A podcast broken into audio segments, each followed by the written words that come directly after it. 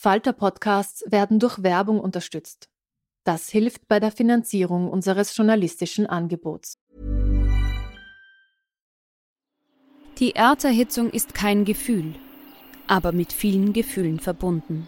Sorgen etwa oder Angst. Eine Veranstaltung gegen diese Ohnmacht ist Tipping Time, eine Klimakonferenz der Zivilgesellschaft. Von 9.5. bis 11.5. findet Tipping Time in Kooperation von Globe Art, Solektiv und Tangente St. Pölten statt und lädt ein zu Diskurs, Diskussionen und Workshops mit namhaften Vortragenden wie Nikolai Schulz und Friederike Otto. Weitere Informationen finden Sie auf www.tangentesanktpölten.at.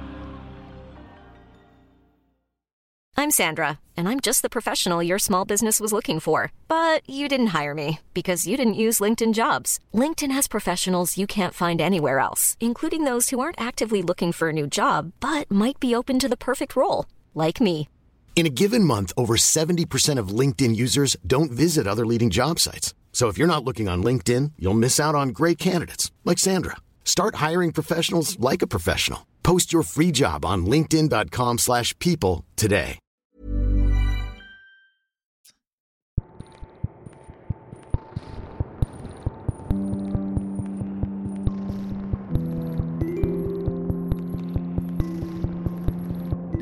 Herzlich willkommen bei einer neuen Folge von Besser lesen mit dem Falter.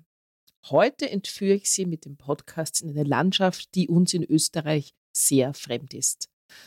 Die Marschlande, das ist ein Landstrich nördlich von Hamburg, der eine ganz eigene Geschichte hat. Flache Felder, Moore und dazwischen überall die sogenannten Deiche, die das Land vor Überflutungen schützen. Das sollten Sie sich unbedingt mal anschauen. Es hat seinen eigenen Reiz. In dieser Gegend spielt das Buch von Jarka Kupsova. Sie erzählt die Geschichte zweier Frauen, deren Leben unterschiedlicher nicht sein könnte. Es liegen 500 Jahre zwischen ihnen.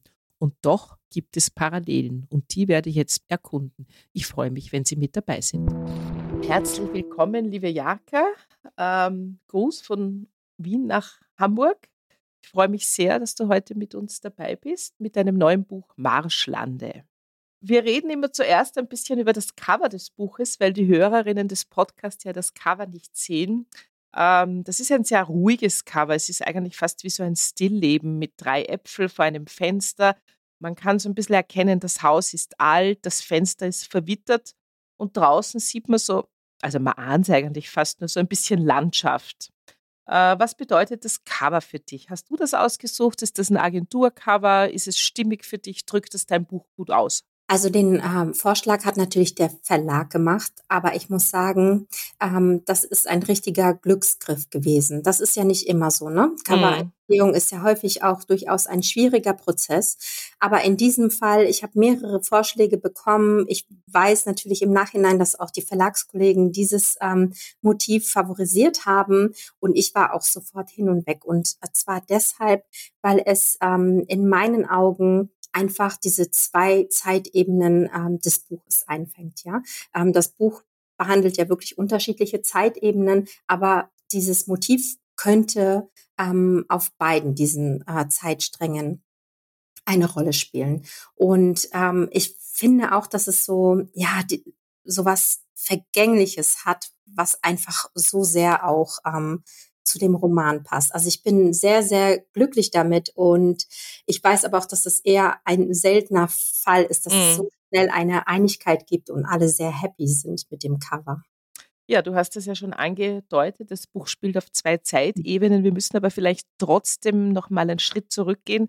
Diesen Podcast hören ja doch, glaube ich, hauptsächlich Österreicherinnen und wir müssen denen, glaube ich, auch mal kurz erklären, was ist denn das Marschland? Was sind Marschlande und wie muss man sich das da vorstellen? Ja, das erkläre ich total gerne, ähm, weil es eben auch die Landschaft ist, äh, von der ich immer gerne sage, dass sie mir diese Geschichte überhaupt geschenkt hat.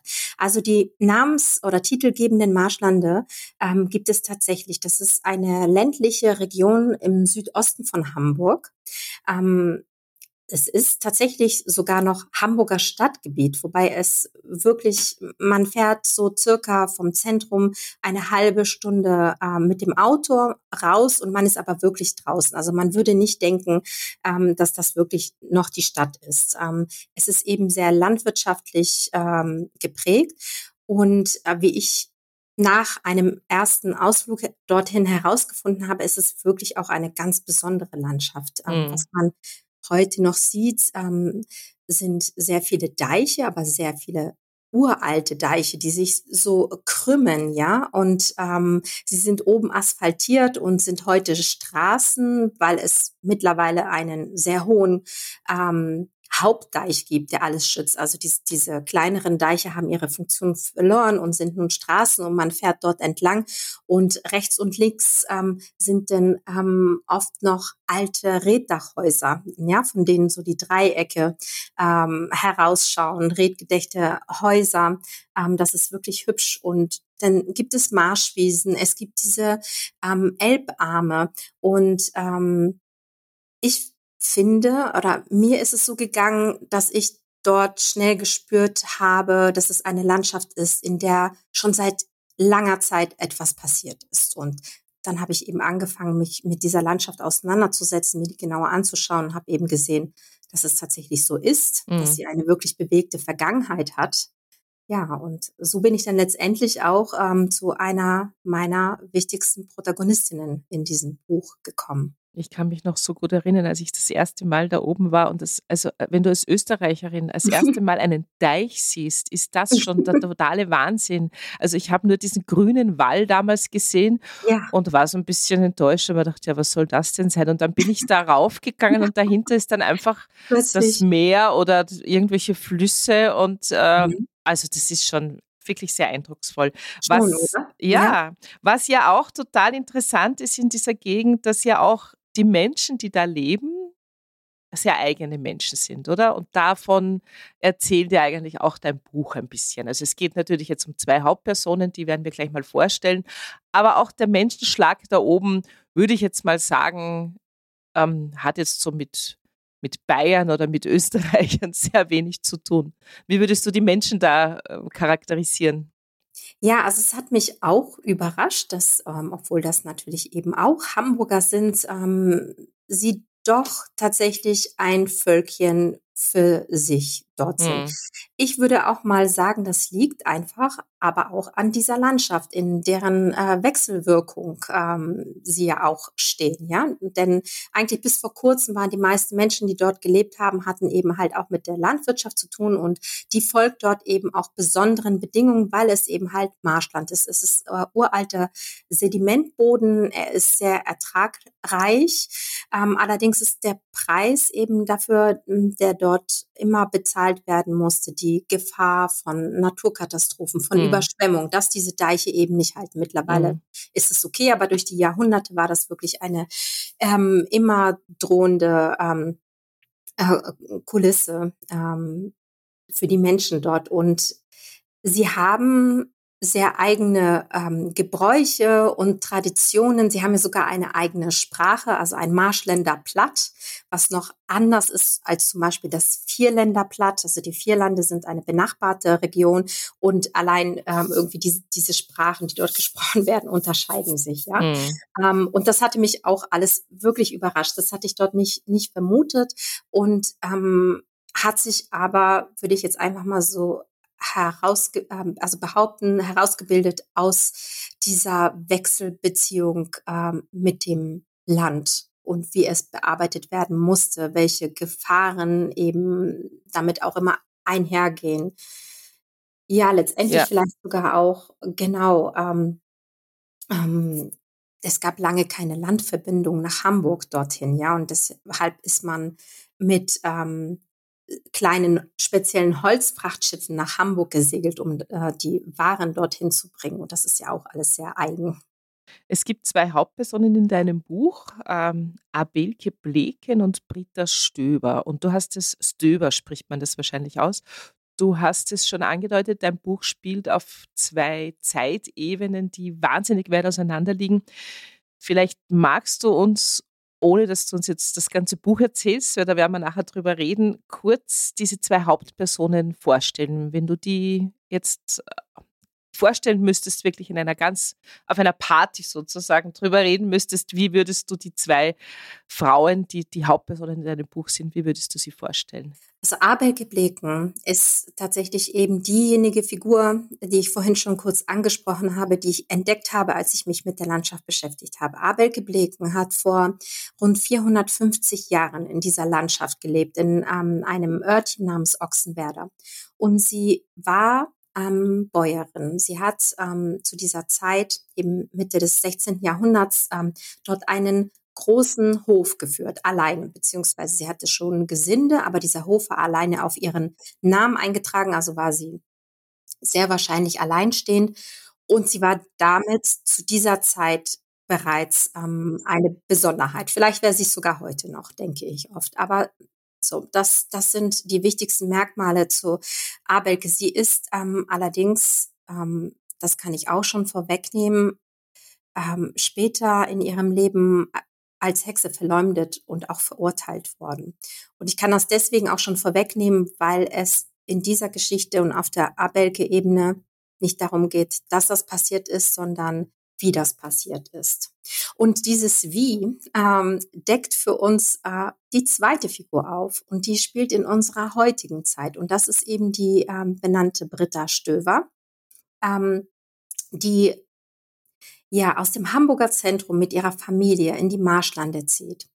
Und ähm, obwohl diese Familie lange auf der Suche nach einem Eigenheim in so einem grünen Speckgürtel Hamburgs gewesen ist und endlich fündig wird, ist das Ankommen dort vor allem für Britta nicht leicht. Also eigentlich stürzt es sie eher wirklich in eine Krise. Sie ist, sie fühlt sich in diesem neuen Haus nicht wohl. Sie kommt mit der Umgebung noch nicht zurecht. Ähm, sie beginnt viele Dinge in ihrem Leben äh, zu reflektieren, die sie bis dahin eher verdrängt hatte. Und in diesem Moment stößt sie auf einen Hinweis äh, zu dem Leben dieser Frau, ähm, die eben fast 500 Jahre vor ihr dort gelebt hatte. Und das zieht sie in so einen Interessenszug. Ja, also sie beginnt sich wahnsinnig für das Leben von der Abelke Bleken zu interessieren und ähm, beginnt zu recherchieren und das macht dann auch ganz bald sehr viel mit ihrem eigenen Leben.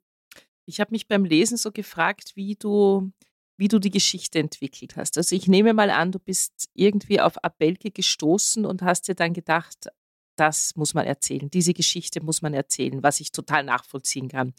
Ähm, du hast dann die Britta erfunden ähm, und du hättest es ja auch quasi entweder so schreiben können, dass du uns nur die Geschichte von Abelke erzählst und Britta nicht verwendest oder aber, dass du quasi äh, die Britta recherchieren lässt und uns das aus der Perspektive von Britta erzählst.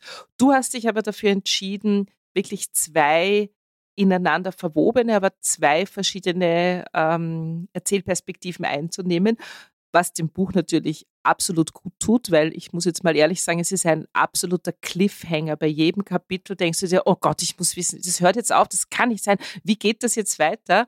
Ähm, hast du von Anfang an diese Form im Kopf gehabt oder ist das irgendwann beim Schreiben oder beim drüber nachdenken oder beim Recherchieren entstanden, wie du die Geschichte erzählst? Also tatsächlich ist es genau so gewesen. Ich bin auf die zuerst auf die Geschichte von der Abelke Bleken ähm, gestoßen, habe mich da rein vertieft und war von der schon wirklich wahnsinnig elektrisiert und hatte wirklich das ganz große Bedürfnis, ihre Geschichte zu erzählen. Dann habe ich natürlich aber auch ähm, um sie herum, um ihren besonderen Fall herum geschaut. Ähm, wie war das Umfeld? Was gab es für andere vergleichbare Fälle?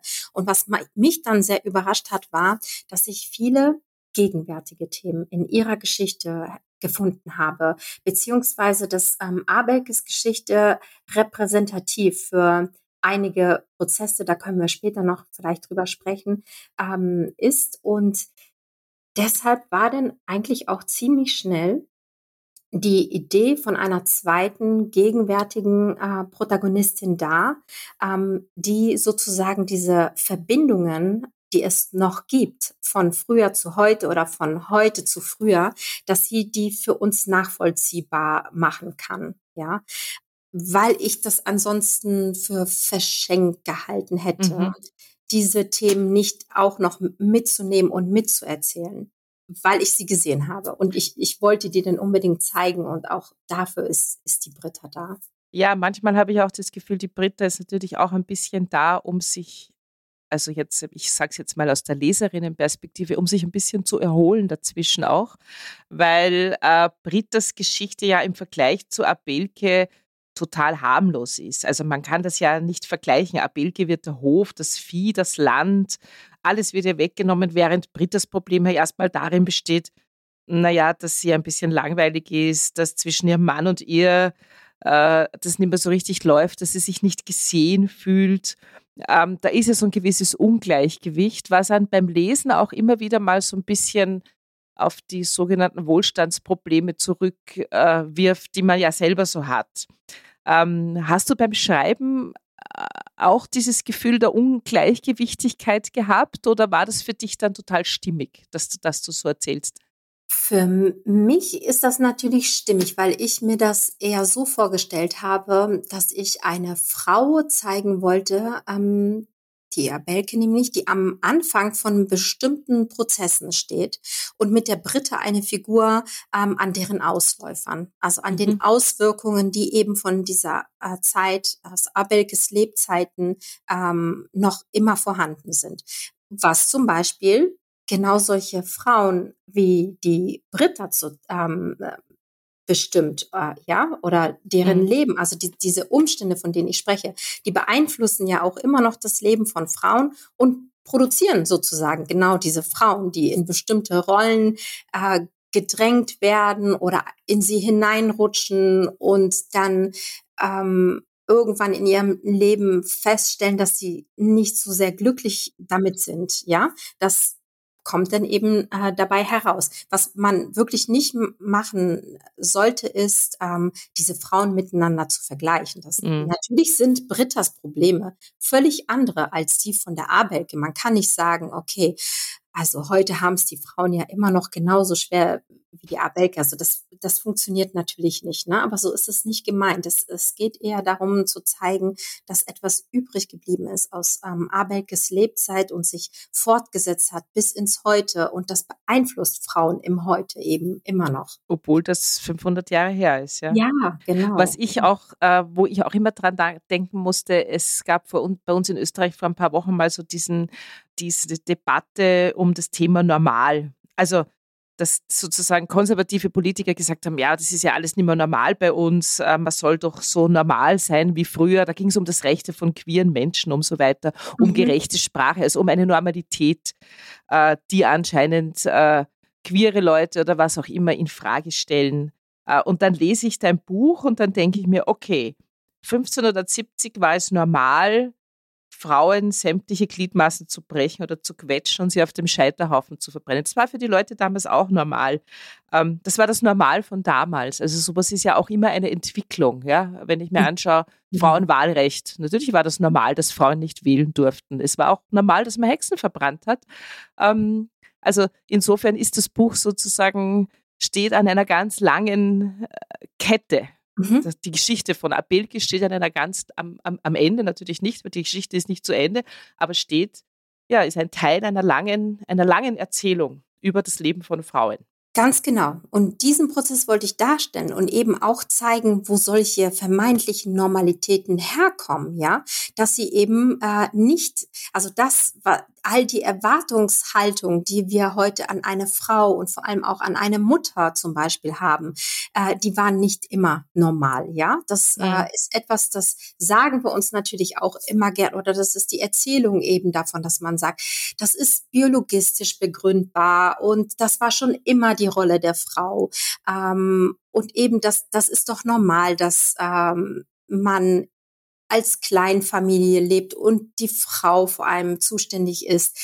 Und dann aber, wenn man tatsächlich sehr weit zurückschaut, ähm, findet man ganz andere ähm, Wirklichkeiten und Normalitäten und schaut eben halt, dass das, was wir heute ähm, für normal halten, irgendwann tatsächlich eher fast absichtsvoll konstruiert wurde, damit mhm. bestimmte Dinge funktionieren, ja, damit, äh, ich sage es jetzt einfach mal so, der Kapitalismus am Laufen gehalten ja. wird, ja, damit man Zuständigkeiten hat. Äh, ganz klassisch einer in so einer kleinen Familie, der rausgeht, äh, produktive Arbeit leistet, die bezahlt wird. Und dann muss aber sich ja jemand um den ganzen anderen äh, Rest kümmern, möglichst unbezahlt. Ähm, dann verpacken wir das alles als Liebe und Fürsorge und eben die biologische Rolle der Frau und dann passt das ja. Mhm. Und aber wenn man tatsächlich eben noch in die Zeit vor Abelkes Lebzeit, also vor das 16.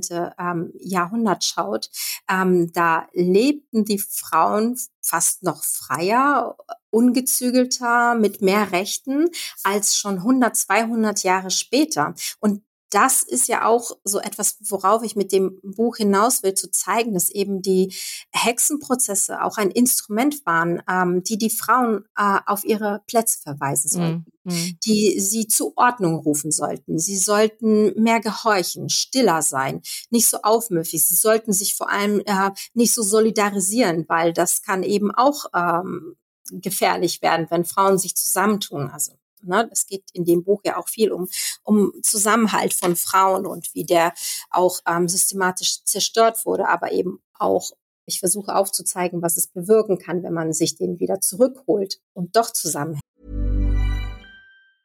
Everyone knows therapy is great for solving problems, but getting therapy has its own problems too, like finding the right therapist, fitting into their schedule, and of course, the cost. Well, BetterHelp can solve those problems. It's totally online and built around your schedule. It's surprisingly affordable too. Connect with a credentialed therapist by phone, video, or online chat, all from the comfort of your home. Visit betterhelp.com to learn more and save 10% on your first month. That's BetterHelp, H E L P. hält. Es gibt ja dann am Schluss äh, so ein kurzes Kapitel, wo das dann nur so angerissen wird, was mich aber sehr, sehr zum Nachdenken angeregt hat. Was macht das denn mit einer Gesellschaft, in der Frauen ständig Angst haben müssen, der grausigsten Folter ausgesetzt sind, weil zum Beispiel der Nachbar krank wird oder die Ernte schlecht ausfällt oder das äh, Schaf von einem Bruder stirbt. Äh, also das ist ja sozusagen ein gesellschaftlicher Mechanismus, der dann passiert. Äh, und das hast du angerissen, das regt einen so wahnsinnig zum Nachdenken an. Das Ganze war nicht einfach nur die Idee von irgendwelchen Pfarrern, dass man jetzt Hexen verbrennt, sondern das war ein großes politisches, gesellschaftliches Ding. Oder? Richtig, genau. Und ähm, auch multifunktional. Ich mag diesen, diesen Begriff in dem Zusammenhang, weil tatsächlich ähm, jeder, also die, dieses Hexennarrativ, das Motiv der Hexe, hat irgendwann auf so viele äh, Menschen um Bedingungen gepasst, dass jeder das hernehmen konnte und um für sich einen Nutzen daraus zu ziehen. Ja, ob das jetzt eben die Herrschenden waren, um, um bestimmte ähm, Dinge durchzusetzen, ob das einzelne Menschen waren, die zum Beispiel binnen eines solchen Hexenprozesses eine Karriere machen wollten oder sich persönlich bereichern wollten. Ob das der Nachbar war, der einem schon immer ein Dorn im Auge war und man wollte den einfach ähm, loswerden. In Abelkes ähm, Fall ging es denn ja auch um, um Besetz, Besitzverhältnisse. Mhm. Also man konnte einfach dieses Motiv wirklich nehmen und ähm, es konnte konnte es auf fast jeden unliebsamen Menschen ähm, anwenden. Und ich stelle mir das wirklich auch als äh, ein total vergiftetes gesellschaftliches Klima vor. Man, glaube ich, darf sich das wirklich auch so vorstellen, dass es so Gemeinden, Regionen gab, da wo das gerade virulent war, muss ein ganz arges Misstrauen, mhm. beäugen, ähm, bezichtigen, geherrscht haben. Und natürlich hatte das eine Wirkung auf die Leute, ja. Die lebten die ganze Zeit in, in diesem Klima. Man beäugte sich und natürlich führt das auch zum Rückzug, führt das zu, ähm, dazu, dass, dass man stiller wird. Und natürlich waren es vor allem die Frauen, denn in 80 bis 90 Prozent äh, der Fälle waren die angeklagten Frauen. Ja, dein Buch ist ja wieder mal das perfekte Beispiel dafür, finde ich, dass du noch so viel wissen kannst über Fakten, Zahlen, historische Begebenheiten. Ich habe Geschichte studiert. Ich habe mich mal ein Semester lang mit Hexenprozessen beschäftigt. Und dann lese ich ein Buch wie deines, so, und dann packst du es in eine Geschichte, fettest es ein bisschen auf mit Emotionen, Gedanken und man ist mittendrin und könnte heulen und schreien äh, vor Wut und aus diesem Ungerechtigkeitsgefühl, obwohl die Geschichte 500 Jahre her ist und ja augenscheinlich nichts mehr mit mir zu tun hat. Und das ist für mich wieder so ein, ein, ein, ein Augenöffner gewesen, was Literatur kann. Ja? Also natürlich kennen wir alle die Geschichten von Hexenprozessen und so weiter. Und dann liest du diese Geschichte von dieser Abelke, wie sie ihr den letzten Kessel abnehmen und du könntest das Buch an die Wand werfen. Nicht, weil das Buch schlecht ist, sondern weil du so einen Zorn kriegst, oder? Das muss doch beim Schreiben auch richtig heftig gewesen sein. Ja, auf jeden Fall. Also heftig sowieso, aber auch tatsächlich ähm, voller Staunen und Lernen war es eben halt für mich auch. Ich musste eben diese gesamte Thematik, du sagst es ja auch, ähm, du hast auch etwas darüber gewusst. Irgendwie haben wir, glaube ich, alle sammeln so ganz bestimmte Vorstellungen über dieses Thema an. Ich musste das alles nochmal neu lernen, als ich ähm, mich eben mit neuerer Forschung, neuerer Literatur dazu befasst habe. Und das fand ich total wichtig, ähm, das eben auch aufzublättern und eben hinter all die Vorstellungen, Klischees, Stereotypen, die man so zu Hexen hat, äh, zu schauen. Und da offenbart sich denn ja tatsächlich etwas ganz anderes als zum Beispiel diese ganzen alten Geschichten von den weisen Frauen und Hebammen und so weiter. Das ist ja heute alles widerlegt. Und ähm, ich wollte eben in dieser Geschichte auch so gerne ähm, all diese Vorstellungen und Stereotype, die man sonst mit dem Wort Hexe verbindet, von der Abelke eben auch wegnehmen. Ich wollte sie wirklich als Frau zeigen, als Bäuerin, ähm, die das Pech hatte, in einen schwerwiegenden sozialen Konflikt zu geraten, weil das, glaube ich, genau das ist, was ähm, man auch für die meisten anderen Fälle behaupten kann. Vielleicht haken wir da nochmal ganz kurz ein, weil wenn man so ein bisschen sich auskennt in Geschichte, weiß man ja eigentlich, dass Bauern in dieser Zeit äh, Leibeigene waren. Ähm, das ist äh, in den Marschlanden, also da oben am Teich, ein bisschen anders gewesen. Darum hat Abelke ja auch einen eigenen Hof gehabt. Vielleicht kannst du das nochmal ganz kurz erklären, weil das ist ja eigentlich der Beginn des ganzen Übels, dieser, diese Naturkatastrophe des Deichbruchs und was dann passiert ist. Ja, richtig. Das ist wirklich auch die Besonderheit. Auch das hatte ich alles nicht geahnt und war so ähm, ja bewegt, das ähm, für mich auch entdecken zu können und das natürlich auch in dem Buch transportieren zu können. Genau. Ähm, Marschbauern ähm, hatten früher eine ganz besondere Stellung, denn sie besaßen ihr Land tatsächlich. Das äh, war wirklich ähm, eine Eigenheit zu dieser Zeit, denn andere Bauern waren eher Pächter und waren natürlich auch immer Spielball ihrer Grundbesitzer. Aber die Marschbauer bekamen ihr Land, weil dieses Land eben einst so schwer urbar zu machen gewesen ist. Ähm, und man hat es aufgeteilt, man hat einzelnen Baumannfamilien Parzellen zugeteilt, diese sogenannten Hufen. So nannte man diese Parzellen, deswegen heißen diese Häuser auch Hufnerhäuser und die Abelke war eine Hufnerbäuerin. Also sie besaßen ihr Land, konnten das, was sie erwirtschaftet haben, ähm, behalten. Aber sie hatten eine sehr wichtige Pflicht zu erfüllen, die sogenannte Deichpflicht. Jeder dieser Bauern, Bäuerinnen war zuständig, hatte die Verantwortung für das Stück Deich, ähm, das an das Grundstück grenzte. Das heißt, ähm, sie mussten das pflegen, sie mussten das überwachen und wenn es tatsächlich einen Schadensfall gegeben hatte, wie zum Beispiel einen Deichbruch durch eine Sturmflut, ähm, waren sie auch dafür zuständig, diesen Deich wieder herzurichten. Und in Abekes äh, Leben beginnt sozusagen die Unglücksspirale genau mit so einer Sturmflut, äh, mit einem Deichbruch. Und hinterher ist sie ähm, mit dieser wahnsinnig schweren Aufgabe konfrontiert, diesen Deich wiederherzustellen. Das verrätst du uns jetzt nicht, wie das weitergeht. Oh. Ja, genau, genau, ja. Das ist sozusagen der Beginn des ganzen Unglücks. Äh, und es ist im Grunde, wenn man dann das Buch fertig gelesen hat, ist es nicht auch wirklich ein Unglück, sondern es ist, es ist gemacht von den Nachbarn, von was auch Intrige. immer. Es ist eine Intrige, ja, genau. Es ist eine Intrige und was ich auch so spannend fand, ist, es gibt ja eine Sage über die Abelke. Die wurde etwa 200 Jahre nach ihrem Tod verfasst und ähm, die lässt all diese wichtigen Details aus. Ja, die erzählt die Geschichte von Abelke, diesen ganz klassischen alte Weiber Hexen Narrativ ähm, mhm. gemäß, nämlich dass Abelke einfach alt wird, verbittert und Spaß daran hat, ähm, anderen Menschen zu schaden. Ja, also die ganz klassische Hexenerzählung. Und dann hat's mich halt wirklich so überwältigt, weil es so einfach war, in diese Geschichte hineinzublättern und zu sehen, äh, dass sich aber dahinter wirklich etwas ganz anderes verbirgt. Und das war mir eben auch ein Bedürfnis, ne? also so eine Art Korrektiv mit diesem Buch ähm, zu erreichen. Also die Geschichte einmal richtig zu erzählen, wie sie wirklich gewesen ist. Da gibt es wahrscheinlich noch viele Geschichten, die du erzählen könntest, weil Abelke ist ja quasi eine Stellvertreterin für, für viele von diesen Schicksalen. Äh, du hast ja wahrscheinlich sehr viel recherchiert, warst wahrscheinlich unglaublich viel in dieser Landschaft da oben, weil man braucht das ja auch, um, um sich inspirieren zu lassen, die Häuser, die Menschen, die da leben.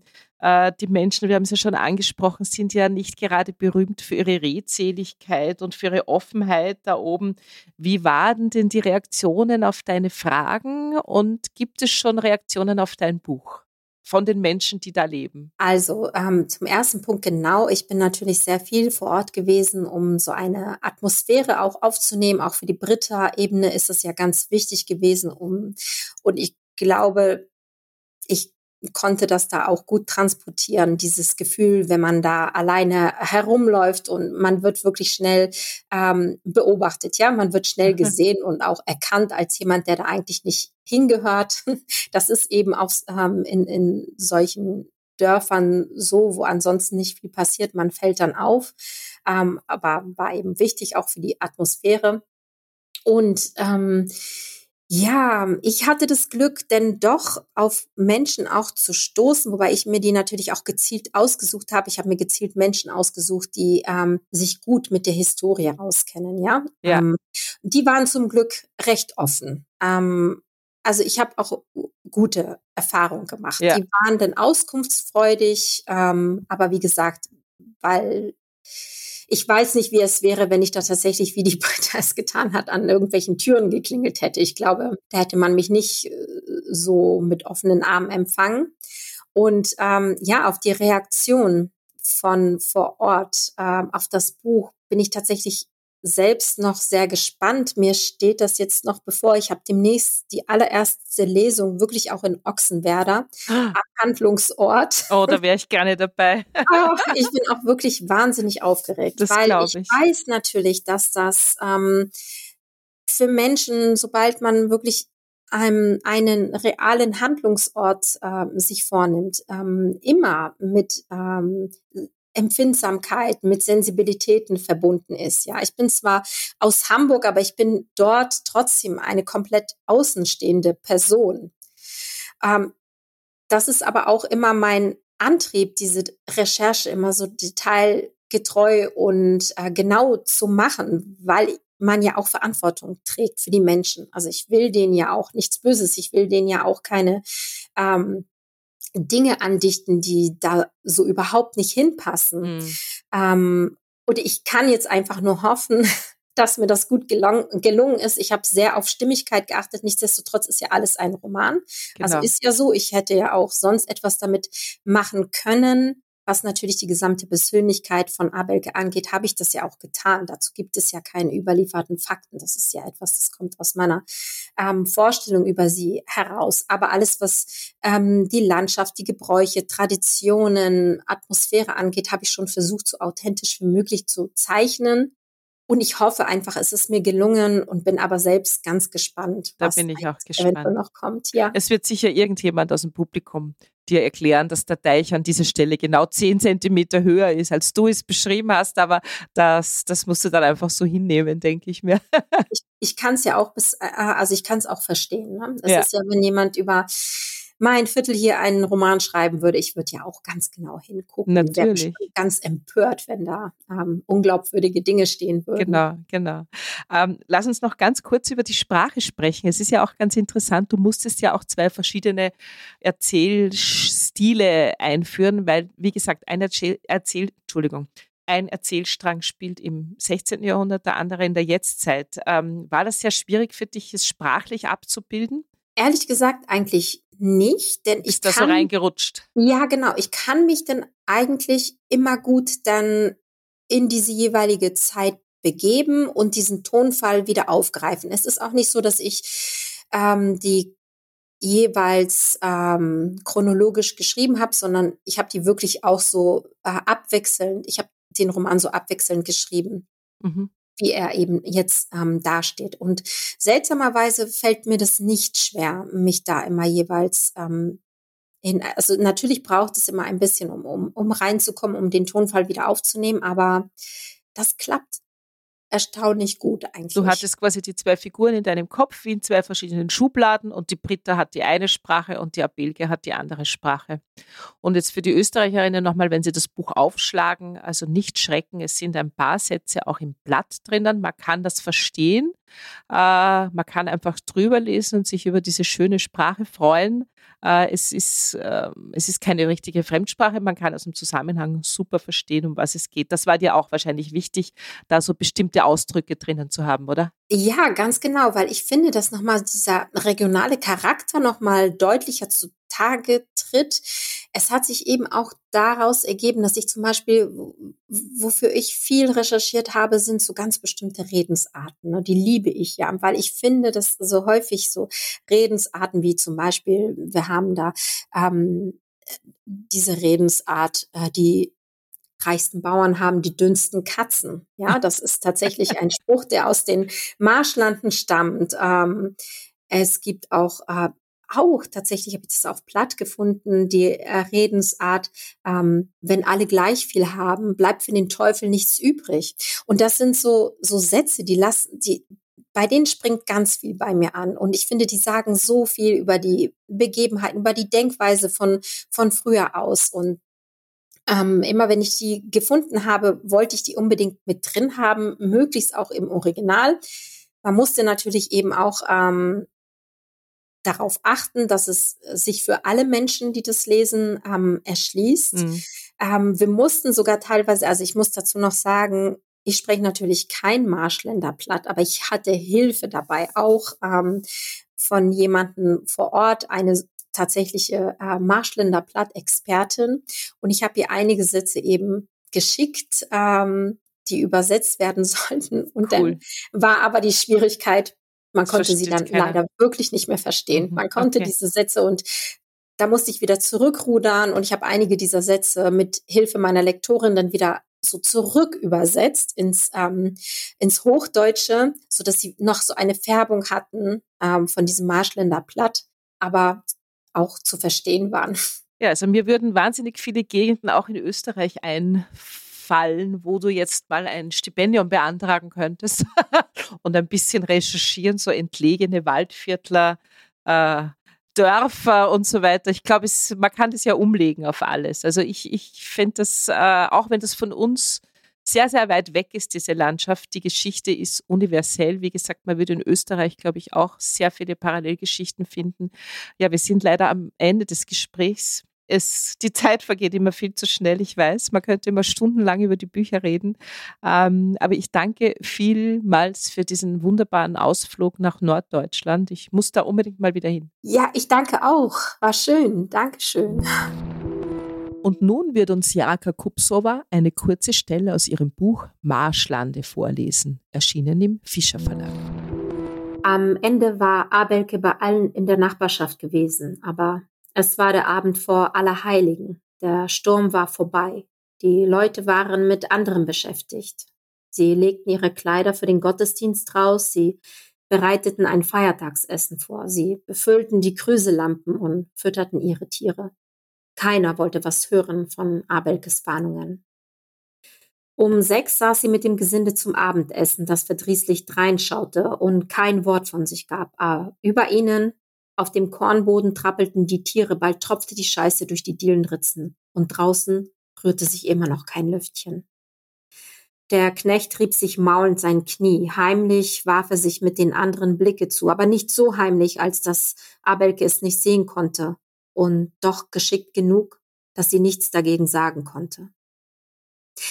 Aber kaum, dass sie später in ihre mit Stroh ausgelegten Alkoven gestiegen waren, brauste es draußen von einem Augenblick auf den nächsten auf, als hätte jemand ein geheimes Zeichen gegeben. Der Wind fuhr von allen Seiten ums Haus, riss am Dach, kreischte wie ein krankes Tier und warf mit Ästen. Dann prasselte Hagel herunter, als würde es Steine regnen. Im Stall brüllten die Rinder und rissen an den Ketten. Die Ziegen und Schafe schrien wie verlassene Kinder. Keiner wusste bis dahin, dass sie das konnten. Alle waren nun aus den Betten gesprungen, stiegen hastig in ihre Kleider, knieten auf dem Boden, die Hände ineinander gekrallt und begannen zu beten.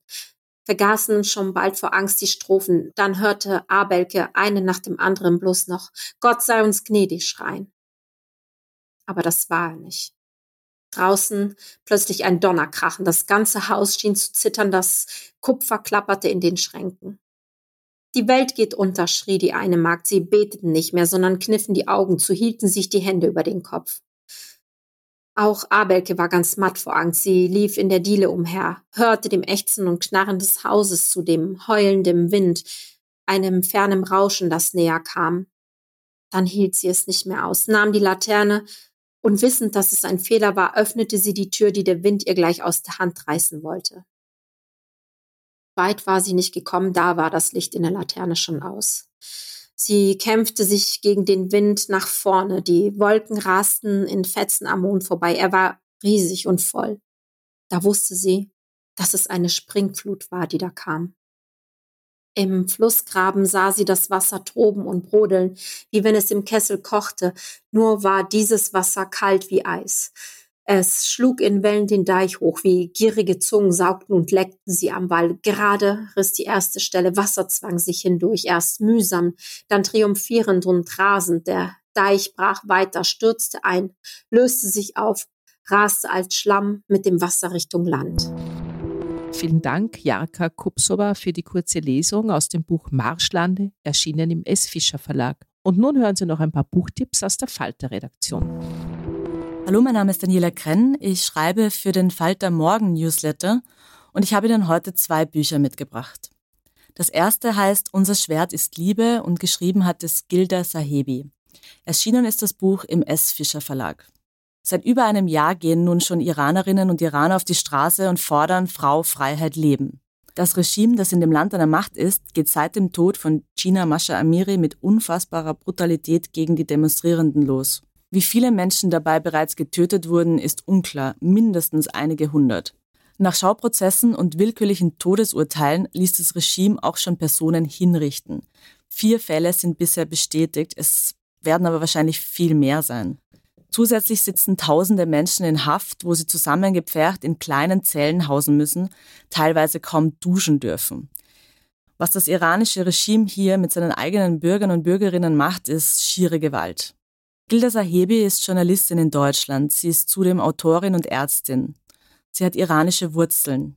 In ihrem Buch schreibt sie über ihre eigenen Erinnerungen an den Iran, wie es war, dort als Kind hinzureisen, auf riesigen Familienfeiern zu tanzen. Und überhaupt schreibt sie, dass immer getanzt wurde im Iran. Ganz im Gegenteil zu Deutschland. Aber sie lässt in ihrem Buch vor allem viele andere Stimmen zu Wort kommen.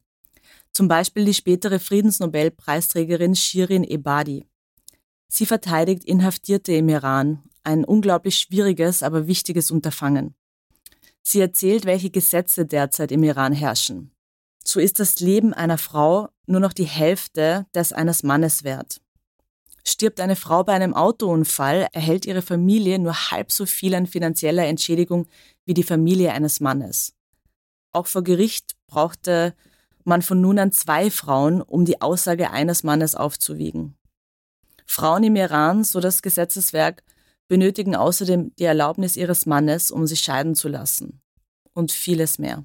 Der Titel des Buches bezieht sich übrigens auf ein Lied. Das ist ein Schlachtfeld, unser Schwert ist Liebe. So rappt es Tomai Salehi und gibt damit den Sound der Revolution im Iran wieder. In diesem Buch findet die Revolution aus mehreren Betrachtungen statt. So findet die Rolle der Musik statt, die feministische Perspektive, die lange Geschichte der gewaltvollen Unterdrückung. Und Gilda Sahebi zeigt, wie die Iranerinnen der furchtbaren Brutalität des Regimes trotzdem nicht den Mut verlieren und ihm die größte Kraft entgegensetzen, nämlich Liebe. Das zweite Buch, das ich Ihnen mitgenommen habe, heißt Das Ende der Ehe und geschrieben hat es Emilia Roark. Es ist erschienen im Ullstein Verlag. Das ist es, was die französische Politologin Emilia Roark also will. Das Ende der Ehe.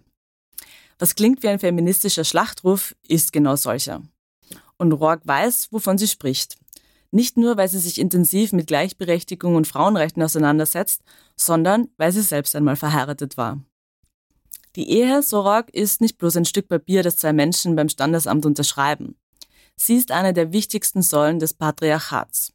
Und sie sorgt dafür, dass Frauen unterdrückt bleiben und dass die Ungleichheit der Geschlechter aufrechterhalten bleibt. Und deswegen muss sie gehen. Solange es die Ehe gibt, zögen Frauen den kürzeren. Der Ursprung der Ehe war dazu gemeint, die Frauen zu vereinnahmen, so Rock. Natürlich ihre Körper zur Reproduktion, aber auch ihre Arbeitskraft. Die Ehe sei von Männern erfunden worden. Die Ehe diente und dient nach wie vor den finanziellen und politischen Interessen der Männer. In ihrem Buch listet Emilia Rock minutiös auf, wie schlecht es um die Gleichberechtigung von Frau und Mann bestellt ist. Gleicher Lohn für gleiche Arbeit? Ein Witz. Altersarmut bei Frauen? Überdurchschnittlich hoch. Neu ist die Forderung nicht, das muss jetzt auch dazu gesagt sein. Bereits zu Beginn der frühen Frauenbewegung wurde die Debatte um die Ehe leidenschaftlich geführt. Klar, jetzt war Mitte des 20. Jahrhunderts generell noch vieles anders. Frauen haben sich seither unfassbar viele Rechte erkämpft. Vielleicht ist es also tatsächlich der richtige Zeitpunkt, genau diese Diskussion um das Ende der Ehe erneut anzustoßen. Denn wozu dient sie eigentlich noch? Und Rourke spricht noch andere Aspekte in ihrem Buch an. Die schädlichen Aspekte der Ehe werden nämlich komplett ausgeblendet und verleugnet, so die Autorin. Stattdessen sei die Ehe komplett neu verpackt worden. Es gibt jetzt ein hippes Bild von der Ehe, schreibt sie, mit vielen Instagram-Seiten und Pinterest, wo man sich eine schöne, hippe Hochzeit machen kann. Und es gibt dann den Eindruck, dass die Institution gar nicht die gleiche ist wie die Institution vor 40 oder 50 Jahren. Das ist allerdings ein Trugschluss. Und sie wirft auch dem Staat vor, an dem Konzept der Ehe festzuhalten und es zusätzlich auch noch zu fördern. Denn wer heiratet, spart Steuern. Die kostenlose Haus- und Care-Arbeit in der Ehe, die meist von Frauen geleistet wird, entlastet den Staat. Und der sei eben keine neutrale Entität, meint Rock. Wer ist denn der Staat? fragt sie in dem Buch. Der Staat sind überwiegend verheiratete heterosexuelle Männer. Mit Frauen zu Hause, die diese Arbeit leisten. Ein Paradigmenwechsel müsse her. Sollten Sie übrigens kurz vor der Hochzeit stehen, lesen Sie dieses Buch trotzdem. Das war's mit Besser lesen mit dem Falter für heute. Unser Gast war Janka Kupsova mit ihrem Buch Marschlande, erschienen im S. Fischer Verlag. Wir hoffen, es hat Ihnen gefallen. Abonnieren und bewerten Sie uns bei Apple Podcasts, bei Spotify oder in der Podcast-App Ihrer Wahl. Alle Informationen zu den einzelnen Büchern bekommen Sie auch auf falter.at slash Buchpodcast oder in den Shownotes zu jeder Episode. In zwei Wochen gibt es eine neue Folge. Ich freue mich auf das nächste Mal.